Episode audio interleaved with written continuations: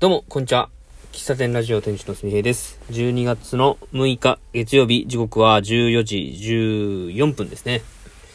えー本日平日の月曜日、週始めの月曜日なんですけども、仕事を今日はね、有給休暇、有、有給休暇を取得しまして、お休みさせてもらってます。で、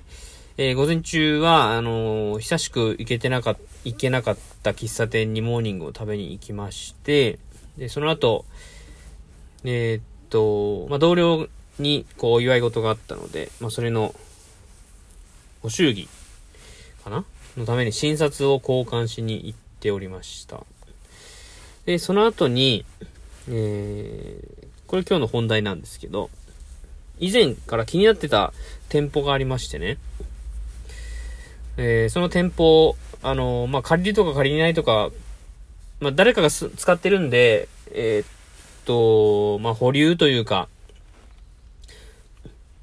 具体的な話とかは全然検討ももしてなかったんですけど、もし、あそこが空いてたら、うーん、なんか店舗、テイクアウトのお店やりたいなーみたいな物件がありまして、で、あ、そういえばあそこ誰が使ってんだろうなと。で、看板は出てるんですけど、どうやらその看板のお店は今営業していないみたいで、で、一度、その電話にし、その看板出てた番号に電話したら、あの、今使われてないっていうことで、うん。で、えっと、まあ、思いつきなんですけど、まあ、ほ、あのーそういう物件の所有者って誰なんだろうなっていうのを知る方法を調べたら、あの、法務局に行くと、えー誰でもその情報を得られるということで、えー法務局に行ってきました。で、えーこの住所の、え建物と、え土地の所有者。で僕、法務局行って初めてき、まあ、知ったんですけども、うん、所有者っていうのは建物と土地別々なんですね。で、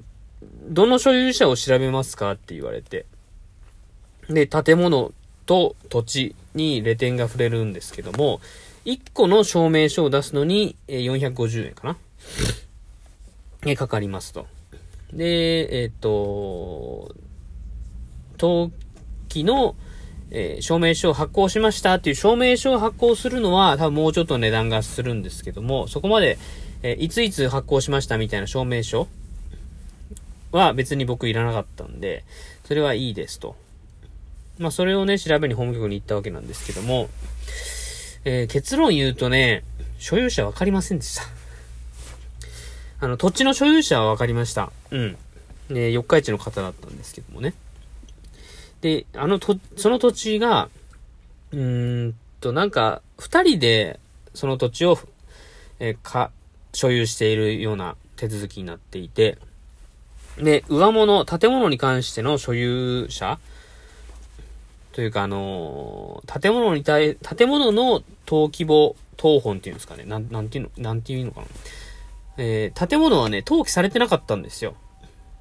まあ、つまりその建物が建てられた時点で、えー法務局に申請、申告に行ってなかった。まあ、現状、えー、さら地みたいになってんのかな。うん。まあ、ちょっとその辺手続きよくわかんないけど、その、どういう位置づけなんかわからんけど、えー所有者はわからんかったんで、で、えっ、と、やっぱ、不動産を、といえば不動産屋さんやなと思ったんで、まあ、その足、足で、その流れで、えー不動産屋さんに電話を入れて、この住所のこの建物って誰が今所有してるんでしょうと。で、借りられてるんでしょうかと。で、借りる場合、借りれる、もし借りれる場合は家賃どれぐらいなんでしょうかとか。えーで、その不動産屋さんも、あの、どういう理由でその建物を探してるのかっていう聞かれたんで、あの、一応中、あ建物はそのまま使って、中をリフォームして、えーテイクアウトのお店なんかできたらいいなーなんて思ってます、という話を言うたんですよ。で、今探してもらってます。まあ、所有者がわかるかどうかもわからんし、ね。あのーまあ、気にな、気になったんで、気になって、今日平日休みやから、あ、そういえば法務局行けるなとか思って、えー、うん。まあ、これは、本当に、なん、なんでしょうね。うん、第4証言で言うと第3あたりっていうんですかね。急ぎじゃないけど重要みたいな事項として、え僕が進めて、えー、気に、頭の中で気にかけてる案件ですね。うん。あの、店舗付き住居を探してる時期もありましたし、えー、リアルに店舗として借りる物件を探した時期もありました。で、現に、えー、諏訪公園の近くとかで、家賃が6万ぐらいの小さなスナックを以前やってた居抜きの物件はあったんですよ。で、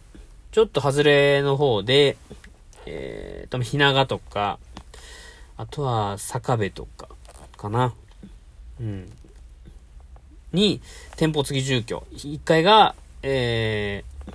店舗で、2階が居住スペースみたいな建物の構成のものもあったんですけど、うん、まあ、立地と、まあ、家賃と、まあ、もろもろ比較して、まあ、あんまりこう、パッとしないというか、きらめかなか、ときめかなかったので、結局引っ越してはないですね。